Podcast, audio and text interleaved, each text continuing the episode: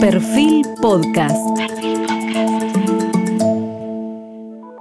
Periodismo puro. Jorge Fontevecchia en entrevista con el economista Luis Seco.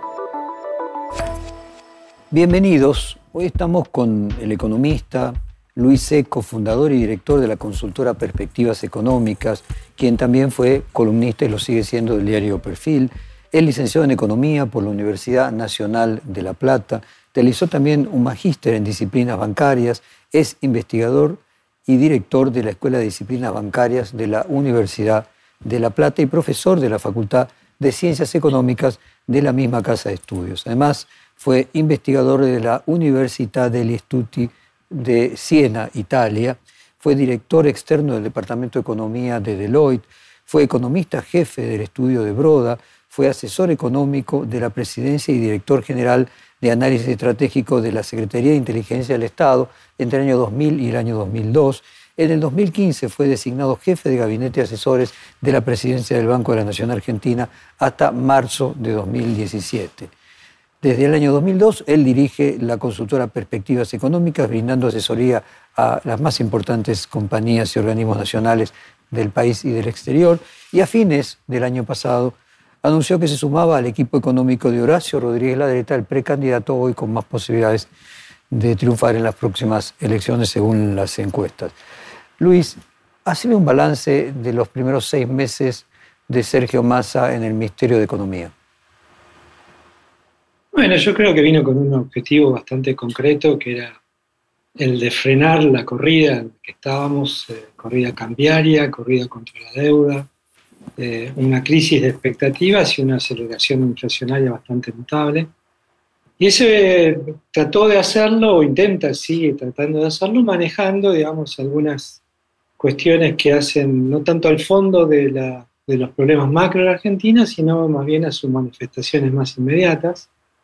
Recordemos que hizo ya dos canjes de deuda, de la deuda pública en pesos, dos episodios o dos periodos de un dólar especial para las liquidaciones de soja. Y eh, entonces, ah, digamos, compró el tiempo que quería comprar y ahora es como que estamos en una etapa en la cual tiene que sacar este, o instrumentar nuevas medidas que le permitan comprar un poco más de tiempo durante el 2023. Eh, me parece que la gestión hasta acá, en términos del cual era su cometido, la ha cumplido, pero a costa de seguir, digamos, eh, sin atacar los desequilibrios que se van incrementando, por lo tanto, y en algunos casos comprometiendo un poco la gestión del próximo gobierno. Eh, ¿Superó las expectativas que vos tenías hace seis meses? ¿Igual? ¿Está por debajo? Yo pensé que, iba a venir con una agenda un poco más ambiciosa. ¿no?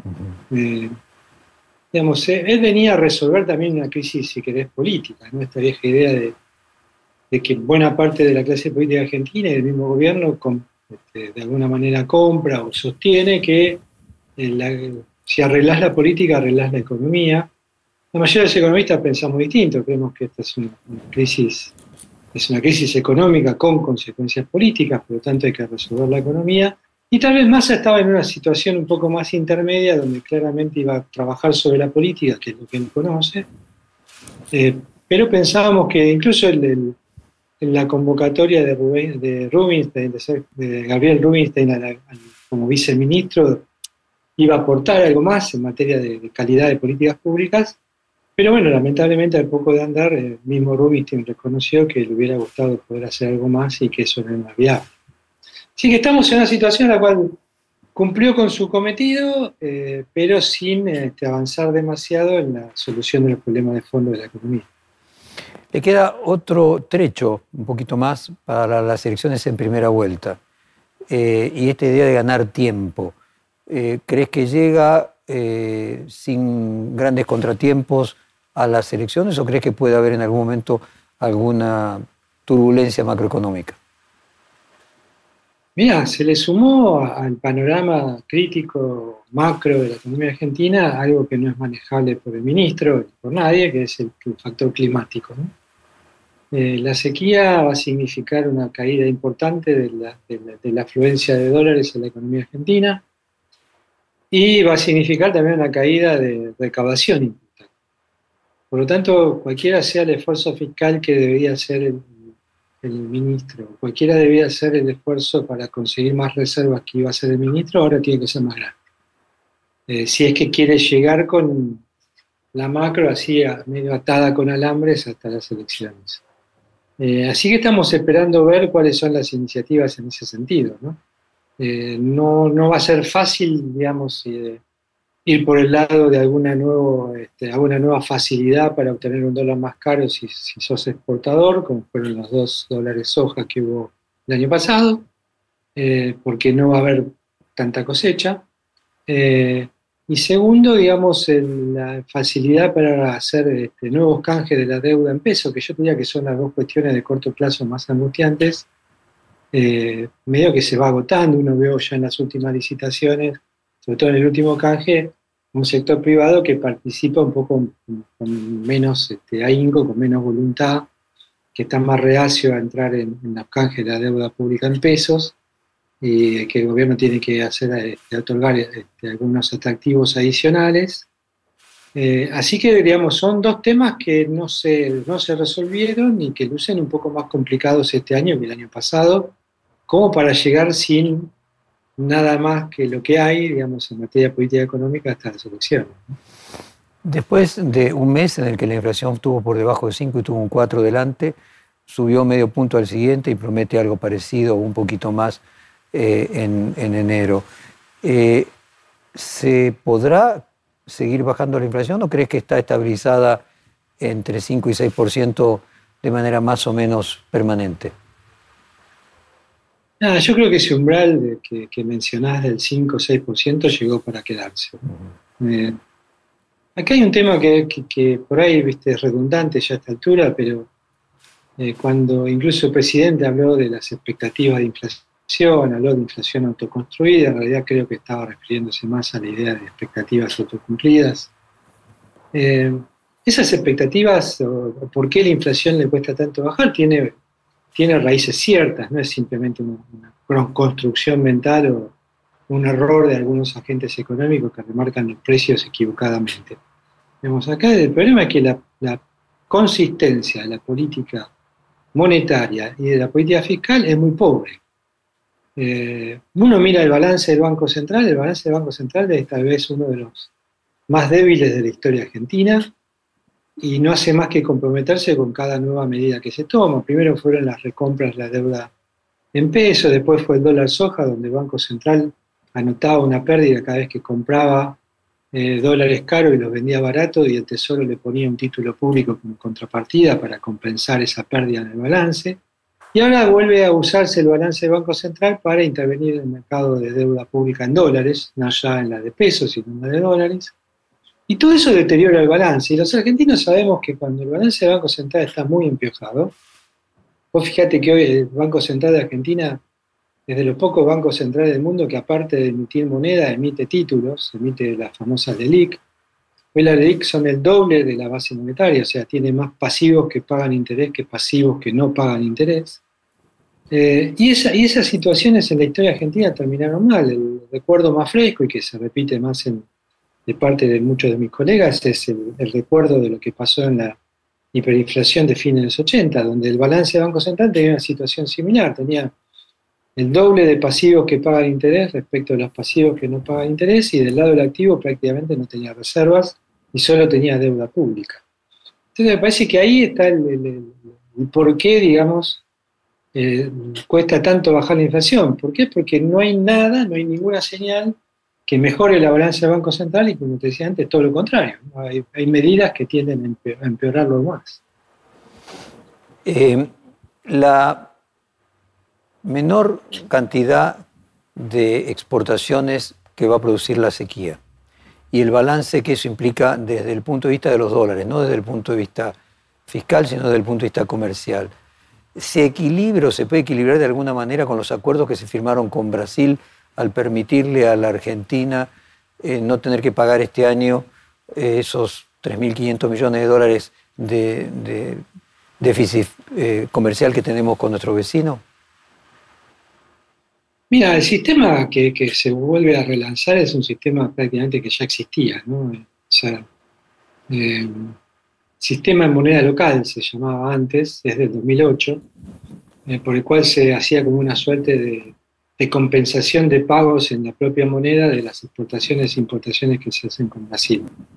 Eh, puede ser que haya algún ahorro de dólares al final del año, pero acá la clave es que el, gobierno especulaba mucho con la caída, más que con el acuerdo con Brasil, con la caída de las importaciones de energía. O sea, la idea de la gran, gran el gran hecho de este año, del 2023, será la puesta en marcha del gasoducto Néstor Kirchner y con eso se podía bajar fuertemente la importación de, energía, lo cual en parte no se va a bajar a cero porque Argentina va a necesitar seguir importando, sobre todo el gasoducto empieza a, funcionar ya cuando está lanzado el invierno, por lo tanto eh, va a haber que importar gas este, en barcos como lo hacemos usualmente. Eh, pero ahí hay una reducción de la necesidad de dólares que tiene que ver con un tema específico que es la energía. Eso no alcanza a compensar la caída de dólares que, deja largo este año. Imagínate que estamos, según la Bolsa de Comercio Rosario, según la Bolsa de, Cereales de Buenos Aires, estamos hablando de reducciones de exportación o de flujo de exportaciones eh, agrícolas de entre 8.000 y 10.000 millones de dólares. Eh, las importaciones de energía podrían caer 4.000, 5.000 millones. Compensarías con mucho, mucha, mucha suerte la mitad. Depende también del clima, si es eh, frío va a ser más complicado compensar tanto. Eh, el gasoducto todavía no te va a permitir exportar. Y el ahorro de dólares que puede venir por el lado del mecanismo con Brasil podría llegar a generar cierto alivio, este, como te decía antes, cuando se realicen las compensaciones a fin de año. Yo no creo que ahora ya automáticamente veamos un ahorro de dólares por ese lado. Y como dije al principio, te decía antes, hubo mil millones de dólares que, o hay mil millones de dólares que el ministro pretende usar para la recompra de deuda. Si tenés en cuenta que eso es más o menos el 20% de las reservas netas que tiene y le van a faltar entre en el mejor de los casos, como te decía antes, la mitad de lo que caen las exportaciones agrícolas. Y un poquito menos por ahí, o un poquito más que aporte el programa con Brasil, estamos hablando que tenemos muy, muy ajustado el panorama de reservas para este año. Eh, y ya te digo, y esta sensación de que se usan de dólares que no hay, por lo menos por ahora, disponibles y que van a estar escasos durante el resto del año. Entonces, a ver, Luis, eh, algunas cosas puntuales allí para desgranar lo que vos acabas de decir recién en esta respuesta. Uno, ¿es posible un aumento del precio de las commodities que haga que esos entre 8 mil y 10 mil millones de dólares menos de exportaciones por la sequía se vean compensados con aumento de precio en, en alguna proporción y que reduzca esos 8 mil a 10 mil millones? Podría ser, pero el escenario más probable es de mantenimiento de los precios. No, hay un mm. escenario muy claro de, a favor de un aumento de los precios que nos permita. Imagínate, para poner los números en términos de, total de cosecha, estamos hablando de una caída que va de los 138 millones de toneladas a 104 en el escenario más probable a esta altura. Puede ser menos. estamos hablando de una caída de casi 40 millones de toneladas. Un 20%, un 25% total. Exactamente. Sí, el precio, el precio tendría que aumentar más que eso todavía para poderlo compensar. Pero digo, en alguna proporción, ¿imaginas que puede haber un aumento de precio de 10%, por ejemplo, que reduzca a la mitad ese delta? Me cuesta verlo, me cuesta verlo. Eh, salvo que haya una caída, de, o sea, una, este, depreciación del dólar eh, medio inesperada. Recordemos que siempre que el dólar se deprecia, el precio de las commodities en dólares aumenta, ¿no? Eh, y eso nos podría ayudar, pero no veo, no veo razones ni de demanda, ni de oferta, ni de cambiarias, digamos, en términos de dólares en los mercados globales, que podrían llegar a que aumente el precio de las commodities un 40% promedio, que es lo que necesitas para compensar, un poco más incluso para compensar la caída de la, de la, producción. Y segundo, es probable, aunque no vaya al balance eh, y no modifique a los fines de la cantidad de reservas que requiere cumplir el acuerdo con el Fondo Monetario Internacional, que esos mil millones de dólares que utilicen para recompra de títulos públicos de deuda internacional eh, se compense con préstamos por mil millones de dólares de bancos privados? Mira, esos préstamos son, eh, se están discutiendo, me consta que en el mercado se, se habla de, de, algún tipo de negociación entre el gobierno y algunos este, interesados en, participar de ese tipo de préstamos. Lo que sucede es que son préstamos muy, muy caros, ¿no? O sea, primero te piden un nivel de colateral importante o de garantía importante, eh, y segundo, el costo es elevadísimo. Entonces, habrá que ver si el gobierno convalida ¿no? ese costo de, financiamiento con el sector privado, porque de alguna manera transparentaría muy claramente que el mercado sigue cerrado para Argentina, básicamente. Entonces, eh, me parece que yo no apostaría tanto a esa facilidad. Eh, yo creo que el ministro, cuando dijo que su objetivo era bajar el costo del endeudamiento, bajar el riesgo país para la Argentina, tal vez hizo explícito algo que suena bien, pero su objetivo más importante era el objetivo implícito de tener algo de poder de fuego para intervenir en el mercado cambiario. ¿no? Básicamente compra hoy los, los, títulos en dólares para después venderlos contra pesos y tratar de, de mantener controlado, bajo cierto control, el, el, mercado no oficial de cambiario, ¿no? el contado con liquidación el dólar MEP.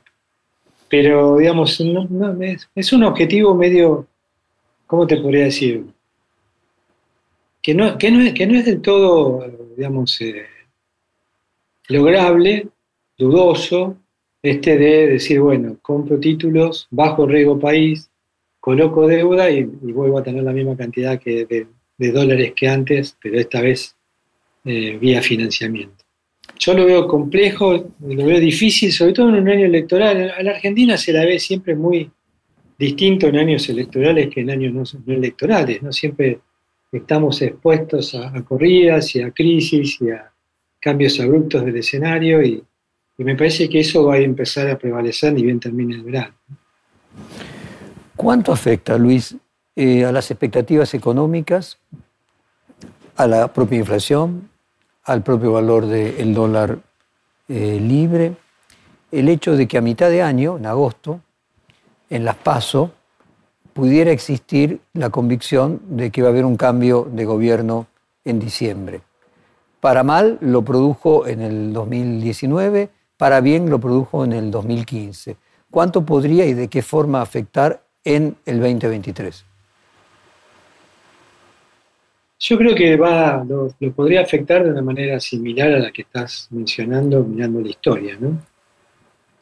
Aunque tal vez me, me cuestiono un poco más la posibilidad de que haya un, una, un escenario tal vez tan eh, optimista como el que hubo en 2015. ¿no?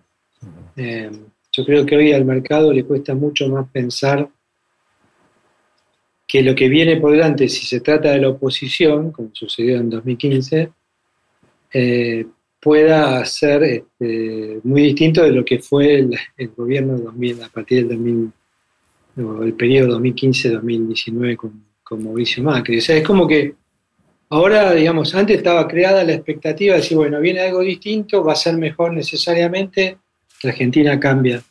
Hoy va a haber que dar señales muy concretas, digamos, ver para creer, ¿no? O sea, para que eh, ese cambio de expectativa sea tan fuerte, tal vez haya que esperar un poco más y que no baste con que el escenario empiece a definirse desde el punto de vista electoral en favor de la oposición. Aquí Me parece que... Perdón, sí. Te escucho, te escucho. Termina. No, pero probablemente ayuda, ¿no? Eh, a que haya un cambio que, que, uno diga, bueno, pues lo que viene va a ser mejor. Incluso, supongamos ese escenario que muchos hipotizan de que, de que hay eh, un, candidato razonable del lado del oficialismo, que podría ser el ministro Massa o alguien similar, pero hoy luce como probable Massa. Eh, yo creo que en, todos los casos, en cualquier caso, la, hipótesis del mercado va a ser, bueno, esperemos y veamos que, cómo se gana, si hay apoyo legislativo para llevar adelante las principales leyes que haya que hacer y eh, cuál es el plan de gobierno. ¿A qué atribuís el aumento de los precios de los activos argentinos? Mira, yo creo que estaban de, regalo y en parte hay esta, este escenario que uno dice, bueno, lo que viene va a ser mejor. También hay cierta defensa desde el punto de vista de la inflación, ¿no? En general los activos, las acciones son una buena defensa contra la inflación, siempre han sido. Eh, y están, están de regalo, ¿no? O sea, estamos en precio que medio ridículo, sobre todo para que son algunas empresas argentinas. Eh, e incluso con los bonos, yo creo que se había creado toda esta expectativa, digamos, decir, bueno, el próximo gobierno va a hacer algo con la deuda, que incluso el mismo gobierno actual un poco alimentaba como para esta lógica de encontrar culpables. Y bueno, los, candidatos a la oposición y, los equipos técnicos han dado señales muy concretas de que no nadie está pensando en ninguna locura con la deuda. Entonces, me parece que hay motivos para que los precios de los activos argentinos mejoren, en un contexto en el cual también vos fíjate que, que hay como una presión en general de protección de, en el valor de los activos, de hecho el, dólar informal también estuvo ganando terreno en, los últimos, en las últimas semanas, digo, o sea, hay como una, una sensación de que el proceso inflacionario continúa hacia adelante y hay que tratar de guarecer los pesos que sobren eh, de ese fenómeno inflacionario y de cualquier este tipo de, pérdida que puedes tener sobre tu ¿Y el aumento del precio de activos en dólares, los ADR, las acciones, ah, ya no la inflación interna, la inflación internacional podría decir? No, y yo creo que se inscribe también en esta lógica de, de activos que lucen muy atractivos y que el mercado muy poco lo mueve ¿no? porque hay tan, poca, tan, poco, tan poca actividad en general en términos de demanda genuina de activos que aquel que toma alguna posición enseguida influye. Eh, y me parece que hay algunos eh, eh, inversores que empiezan a ver lo que vos decías al principio. Bueno, viene un cambio, está acá a seis meses vista, posicionar algo de la cartera en el riesgo argentino este, puede ser muy rentable y si entras a precio de regalo como lo que estaba la deuda y los activos externos, los activos en general de Argentina, coticen donde coticen, acá o afuera, eh, me parece que fue bastante razonable. A ver, déjame... Eh, sí, perdón. Déjame hacer otra hipótesis. Eh, que se esté mirando más a largo plazo y que la minería, el gas, van a cambiar la matriz productiva argentina muy sustancialmente en los próximos dos años, sea quien sea gobierno. Eh, es probable, pero digamos, eh, me, cuesta, me, cuesta verlo con ese grado de optimismo. Eh, porque vos fíjate que la, compra de activos fue media cross the board, ¿no? es que fue específicamente en algún segmento. pero Argentina tiene claramente una oportunidad única por delante. yo te lo digo cuando, te, digamos, cuando digo que estaban a precio ridículo, estoy pensando en eso. ¿no? me parece que que cualquier activo de, riesgo de Argentina vale mucho más de lo que estaban valiendo. Y me parece que eso es un, es un incentivo enorme para que muchos con más apetito al riesgo entren entren a, comprar ese tipo de activos.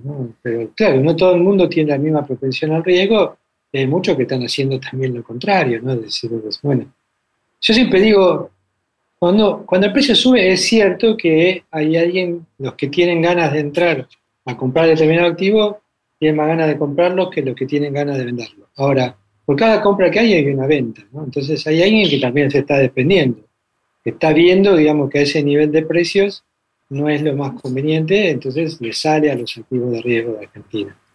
Eh, entonces alguien entra y alguien sale, no es que lo que está pasando es que todo el mundo está comprando, ¿no? Que están comprando y algunos están vendiendo a precio más caro, probablemente reflejando esas oportunidades y ese clima que en algún momento va a cambiar a partir de 2023. Yo diría que todavía es prematuro para que eso sea una tendencia de fondo irrefrenable. Me parece que va a llevar un poco más de tiempo, porque ya te digo, es poder aprovechar todas las oportunidades que se le dan en Argentina depende crucialmente también del programa económico que se lleva adelante más adelante.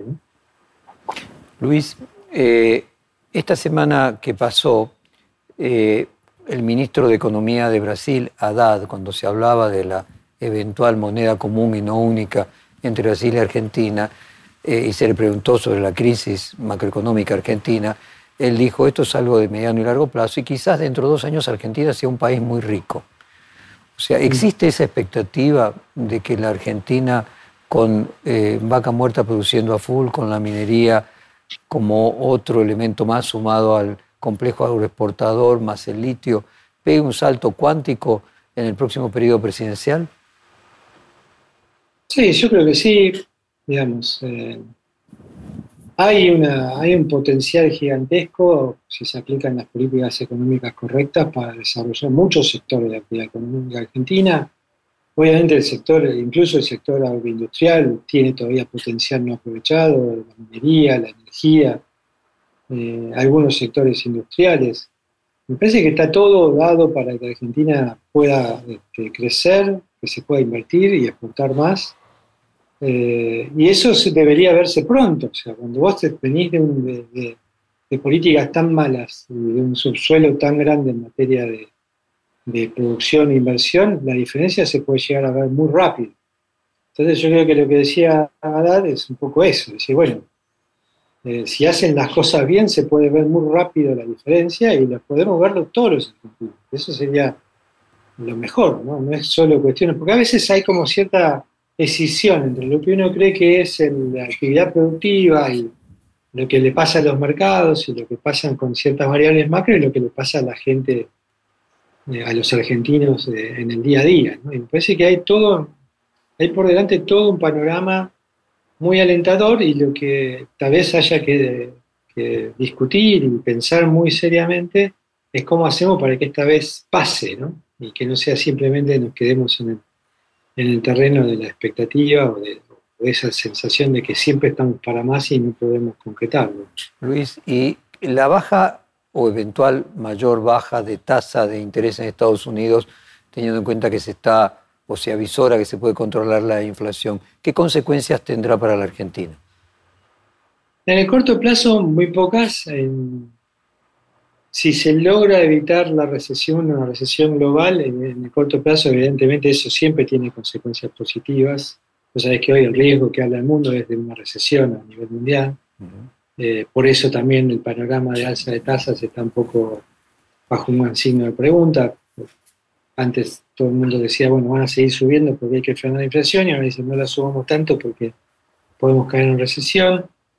Eh, en mediano plazo, si las tasas de interés se vuelven a acomodar a niveles muy bajos y hacemos los deberes domésticamente, eso puede significar que entremos de vuelta en los flujos globales de capital hacia los países emergentes, tanto de aquellos capitales de riesgo como capitales financieros, y eso puede ser muy positivo para, la Argentina y para la región. Nosotros necesitamos que a la región le vaya bien, eh, que a nuestros vecinos le vaya bien, que a Brasil le vaya bien. Es fundamental para la Argentina y obviamente un mundo que ayuda tal vez no sea por mejores precios de commodity, porque los precios de commodity ya son muy buenos, eh, pero si son a partir de flujos comerciales y flujos de inversiones más altos, y nosotros podemos estar dentro de ese, de nuevo, dentro de la pantalla, digamos, donde se deciden los flujos de inversión a nivel mundial, mucho mejor. Primero, ¿qué te llevó a sumarte al equipo económico de Horacio Rodríguez Larreta, Luis? Mira, hace, yo los últimos años o cada vez que ha habido un proceso así de, electoral, he estado participando de algún que otro equipo. Eh, siempre me interesó un poco aportar al debate de ideas, lo hago asiduamente como columnista o escribiendo notas o participando así de programas de TV y de radio. Pero bueno, hay un equipo de, gente a la cual respeto mucho y con la cual me llevo muy bien, que están trabajando desde hace tiempo y me pareció, después de algunas eh, participaciones, eh, me pareció bueno sumarme con un poco más de intensidad, pensar un poco la Argentina que se viene.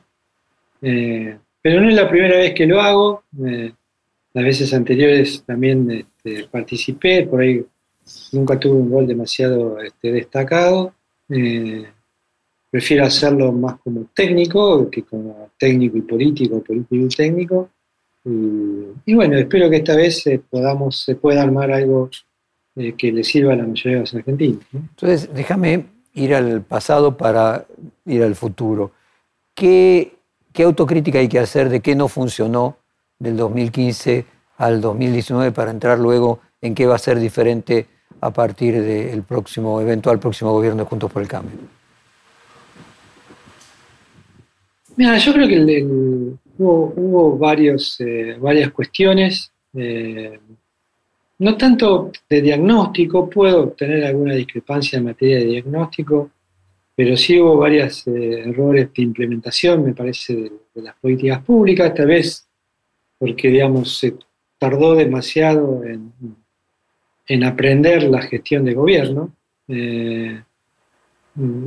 Nunca es fácil desembarcar y decir, bueno, tengo que hacer, tengo esta agenda tremenda de cosas que hacer y las hago eh, rápido porque sé cómo hacerlas. Siempre hay un proceso de aprendizaje. Yo creo que tal vez se demoró demasiado. Eh, el gradualismo demostró que para un país como la Argentina tal vez eh, no conduzca demasiado, no conduzca a buen puerto y la, la falta de resultados rápidos haga que se descrea de todo el proceso. Eh, y me parece que también, por ahí no me quiero meter en la comparación con el ahora, pero viendo el ahora y el antes, yo creo que eh, es como que ahora hubo mucho más discusión previa. Eh, y, eso me parece que es favorable, discusión hacia adentro, digamos, en términos de, de la discusión, de, yo diría, más política, de la cual obviamente nosotros no participamos, pero se ve cierto grado de consenso político importante, y al mismo tiempo eh, hacia adentro en términos del equipo, los equipos técnicos que están trabajando en las diferentes propuestas, me parece que hay un poco más de trabajo e integración que lo que hubo previamente. Ajá. O sea, a ver si se interpretó bien. Entonces, entrando de aquí en más, ¿vos crees que es necesario eh, hacer las reformas que hubiera que hacer lo más rápido posible y lo más juntas posible al principio del gobierno? Sí, yo creo eso, creo que, no, es, una, obviamente es, un desafío. Eh, me parece que no, no, no va a ser fácil de nuevo convencer. Yo creo que estamos, a ver, te lo pongo en una perspectiva más amplia, entre dos grandes riesgos. Es un dilema de, política. Por un lado, el riesgo de, de querer hacer demasiado o de pretender hacer cosas que no son viables desde el punto de vista político y social pero son necesarias desde el punto de vista económico. Y el otro riesgo, el riesgo, de, si querés, la otra cara de la moneda, es el riesgo de quedarte corto y de frustrar expectativas. Eh, yo creo que el riesgo de quedarse corto y frustrar expectativas fue lo que terminó pasando con la gestión 2015-2019, por temor al riesgo de ir demasiado rápido con cuestiones que tal vez no sean, no luzcan demasiado viables o fáciles de hacer desde el punto de vista político y social. Yo si tuviera que aconsejar hoy, digamos, por qué riesgo inclinarme, me inclino, digamos, por asumir el riesgo del bloqueo, de que no se puedan, de que sea difícil avanzar en algunas cuestiones por bloqueo político o social o por digamos, obstáculos que hacen el funcionamiento de la vida política y social argentina, que volver a cometer o volver a quedarnos cortos o de volver a caer en esta frustración o de expectativas eh, no cumplidas respecto de un gobierno que se esperaba que cambiara la Argentina. ¿Me equivoco, Luis, o vos has citado algunas veces sobre este punto un artículo, creo, de Paul Krugman, recomendando a los economistas ser eh, sinceros, aunque fuera políticamente incorrecto? Así es, sí, él lo llama la trampa de la timidez, ¿no? Dice que muchas veces los hacedores de política económica se quedan cortos o nos quedamos cortos eh, por tímidos porque nos da miedo, digamos, a, eh, a la política. ¿sí? Es decir, no, ¿cómo podés ser, cómo podés recomendar? Eh, lo típico que nos dicen a los economistas cuando opinamos en materia de política económica es, eh, vos no podés decir eso porque no tenés en cuenta la política o no entendés de política. Eh, y entonces muchas veces hay un proceso previo que decir, bueno, no voy a ir con nada que luzca que no es viable políticamente. A mí me parece que hoy la tarea, por lo menos creo mía y de buena parte del equipo, de todo el equipo, es, mira, esto es lo que es necesario, esto es lo que habría que hacer. Y si no vamos por este lado, no vamos a resolver los problemas. Y entonces me parece que nosotros no deberíamos, por lo menos como aquellos que, nos dedicamos a la política económica, que opinamos de economía, deberíamos dejarle la tarea política a los, políticos y no censurarnos previamente eh, hablando demasiado de cuestiones que hacen al consenso, a la política, a la búsqueda de soluciones, porque eso tiene que venir de otro lado. Nosotros tenemos que aportar soluciones y no ser tímidos, ser todo lo audaces que requiere la, el, fracaso argentino, ¿no? porque esto es obvio que hace mucho, no solo una gestión, dos gestiones, son muchas gestiones que no han conseguido darle la tecla a la resolución de los problemas que nos llevan a seguir atrasándonos respecto del resto de los países.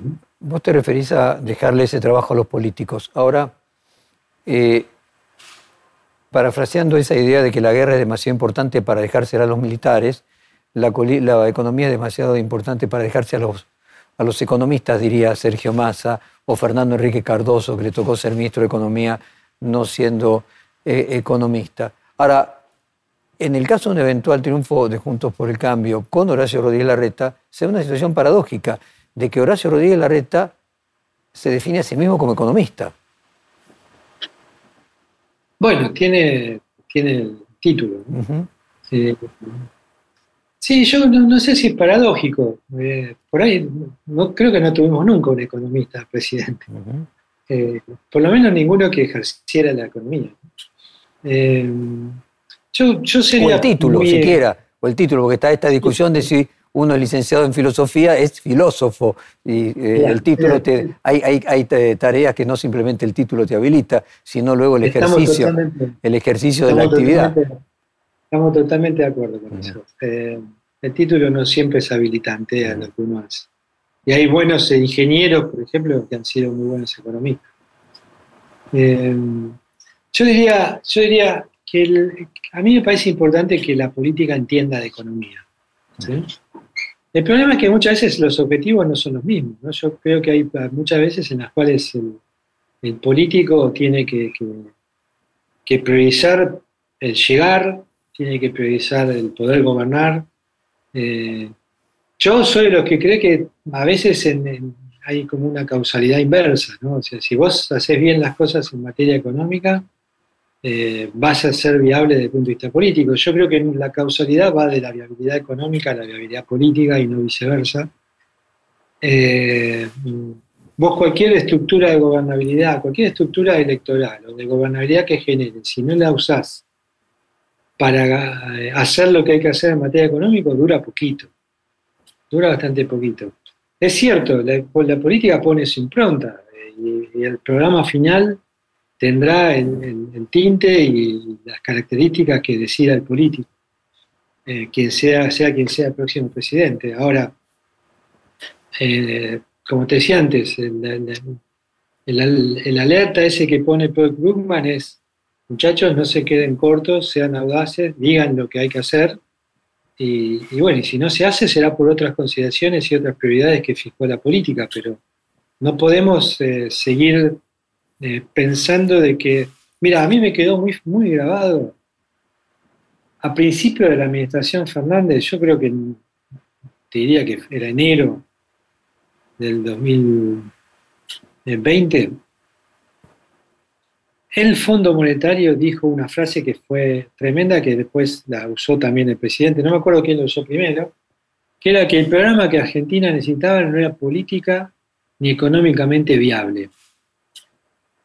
Yo digo, si lo dice el presidente, ok, y me molesta que diga económicamente viable, porque en todo caso el presidente podría decir no es políticamente viable, pero juzgar si es económicamente viable o no es otra cosa. Ahora, que, el fondo haya dicho las dos cosas es terrible, fue terrible, ¿no? porque es como los cuerpos técnicos más eh, eh, más grandes del mundo, digamos, que están en el Fondo Monetario, que siguen a todos los países, que tienen economía comparada, que pueden, tienen experiencia, además dicen, no, no, pero en el caso de Argentina lo que hay que hacer no se puede hacer, ni política ni económicamente hablando. Tremendo. Entonces yo digo, no, me parece que no podemos caer en esa idea de que hay algo que es económicamente viable. No, hay que, hay que buscarle las medidas, las soluciones y las políticas que sean viables desde el punto de vista económico y habrá que buscarle la vuelta para que sean viables desde el punto de vista político. Pero no me parece que pues, tengamos que caer con la idea de decir, no, esto no se puede hacer, olvídate, mira, todo problema no resuelto pasa a ser una restricción en materia económica, ¿no? Entonces, cuando uno optimiza, cuando uno hace su proceso de maximización del bienestar, optimiza el nivel de bienestar más rápido. A mí me cuesta mucho pensar de que hay ciertas cosas que no se pueden hacer y que son restricciones. No, esto no se puede, esto no se puede, esto no se puede. Bueno, tenemos que buscar la vuelta para que se pueda, porque de tanto no se puede, no estamos haciendo nada. Ahora, es muy interesante lo que marcas. Una cosa es que lo que haya que hacer sea políticamente y socialmente inviable. Ahora, ¿qué quiere decir que es económicamente eh, inviable? Porque ahí encuentro un oxímoron, que lo que hay que hacer para que las cosas vayan bien lograrían lo opuesto. Ahí, me pierdo cuál sería el sentido de económicamente inviable. No, por eso te digo, yo creo que es un, es un sinsentido. Bueno, puede haber matices. Por ejemplo, yo te digo, vamos a hacer un ajuste fiscal de 8 puntos, de 10 puntos del PBI, entonces uno dice, bueno, no, pará, mira, 10 puntos del PBI, ajuste fiscal, tiene consecuencias sobre la actividad económica y te lo, eso te lo va este, a firmar incluso el menos keynesiano de todos los economistas. Muy bien, pero por lo tanto eso no es lo que hay que hacer. Si es económicamente inviable, no es lo que hay que hacer. Lo, lo, paradójico acá es que lo que hay que hacer es inviable económicamente. Sí, fue, fue por eso te digo que me quedé, yo, además creo que en una nota reciente lo volví a recordar, porque es, es como decir, bueno, está, listo. Cuando vayamos, vayamos a lo políticamente y socialmente inviable. Hernán Laculza, que es la cabeza del equipo económico de Horacio Ruiz Larreta, dijo recientemente que los cambios que hay que producir y la intensidad y la velocidad de esos cambios van a depender de que la sociedad los quiera producir. Si la sociedad no los quiere producir, dijo, no habrá ningún líder iluminado que pueda llevarlos adelante. Eh, desde tu propia perspectiva, hacer posible social y políticamente lo que haya que hacer económicamente, ¿qué requiere? ¿Requiere un triunfo muy grande? ¿Requiere la posibilidad de acordar con la oposición? ¿Qué sería hacer política y socialmente viable lo económicamente deseable? Yo creo que tanto de punto de vista político como social, lo primero que hay que poner bien en claro es que de ese programa nos beneficiamos todos y que todos ponemos algo, ¿no? O sea, yo creo que hay que poner muy claro sobre blanco y negro de que en Argentina que, que viene eh, los privilegios eh, van a ser contados con el dedo de la mano, o sea, que se acabaron los privilegios. Eh, yo creo que hay que sumar apoyo de de todas partes, de todos los argentinos, y entender que el programa, digamos, eh, mm, va a terminar con inflación, que es el principal flagelo que hoy tenemos, que va a ser posible de vuelta crecer y que, se expanda el empleo, eh, y que de, eso, de ese proceso nos beneficiamos todos, y no solo unos pocos que acceden a los recursos públicos, al gasto público, o que tienen algún privilegio eh, determinado por ley. Entonces, si trabajamos seriamente en esas cuestiones, yo creo que se puede hacer política y, socialmente viable un programa. Y hace falta resultados rápidos. O sea, yo sin resultados rápidos no veo forma de que se pueda eh, generar consenso, no ya a la hora de ganar una elección, sino a la hora de implementar un programa. Entonces, por eso creo que muchas de las políticas que va a haber que implementar tienen que ser implementadas rápidamente y creo mucho en, la idea esta de que no hay una opción entre gradualismo y shock, aunque con vos ya hemos discutido mucho qué significa ese shock, no es simplemente en un día hacer absolutamente todo, pero sí poner sobre la mesa qué implica este programa de estabilización y cuáles son los contenidos que ayudan a hacerlo eh, algo deseable para todos, ¿no? no solo para unos pocos. ¿Ves a la sociedad predispuesta a aceptar esas ideas? Yo creo que hay una demanda social cada vez más fuerte, digamos, en términos de reforma de la economía, de mejora de la situación social. Argentina es un tremendo laboratorio que pone más claro que nunca sobre blanco, blanco sobre negro esta idea de, que no hay política social capaz de compensar las malas políticas económicas. Entonces, en Argentina, uno mira todo, todos los días, vemos alguna política, algún atajo que tienda a mejorar la situación de un sector, o de algún grupo de personas que son los, si querés, los perjudicados por la inflación o por la, por, la pobreza, por la falta de crecimiento, la falta de crecimiento del empleo. Y, mientras tanto, mientras vemos todo esto, seguimos viendo más de lo mismo, y cada vez peor, y necesitamos cada vez más políticas que, que tiendan a, curar, digamos, los resultados de las malas políticas económicas en lugar de aplicar buenas políticas económicas que no son ningún invento de nadie, ¿no? Están dando vueltas por ahí, la mayoría de los países las aplican. Tiene que haber política monetaria sana, política fiscal sana, y ya con eso empezás a... Y un Estado que, que no se te metan absolutamente en, la vida diaria, tal como sucede hoy, ¿no? Hoy la lectura del boletín oficial pasa a ser más importante que la lectura de los diarios para la mayoría de los eh, empresarios de la Argentina. Y eso es... Eh, un, deterioro enorme de la calidad, digamos, regulatoria e institucional de la Argentina. Luis, finalmente, para comparar 2015 eh, con 2023 eh, y hacer el requiem de aquello que no funcionó, que vos marcabas eh, la crítica y las diferencias respecto de por qué ahora podría funcionar mejor, pero ir a otro punto que tiene que ver con lo, con lo que uno no maneja, con el contexto. Eh, se ha muchas veces explicado de que a gobiernos malos les puede ir bien eh, si aparecen ventajas competitivas que no tienen que ver cambios geopolíticos, aumento de las materias primas, descubrimiento de vaca muerta o algo equivalente. Y al revés, a gobiernos buenos les puede ir mal si les tocan sequías, aumento de la tasa de interés en Estados Unidos, eh, una guerra que genere más pérdida que ganancias. Es decir, hay algo que hace uno, la frase de Sartre de que uno hace con uno lo que primero otros hicieron con uno, y hay otra parte que hace la realidad con uno. Eh, ¿Cómo encontrás en qué hay mejores posibilidades, en qué hay peores posibilidades para un nuevo gobierno de Juntos por el Cambio en fines de 2023 que fines de 2015?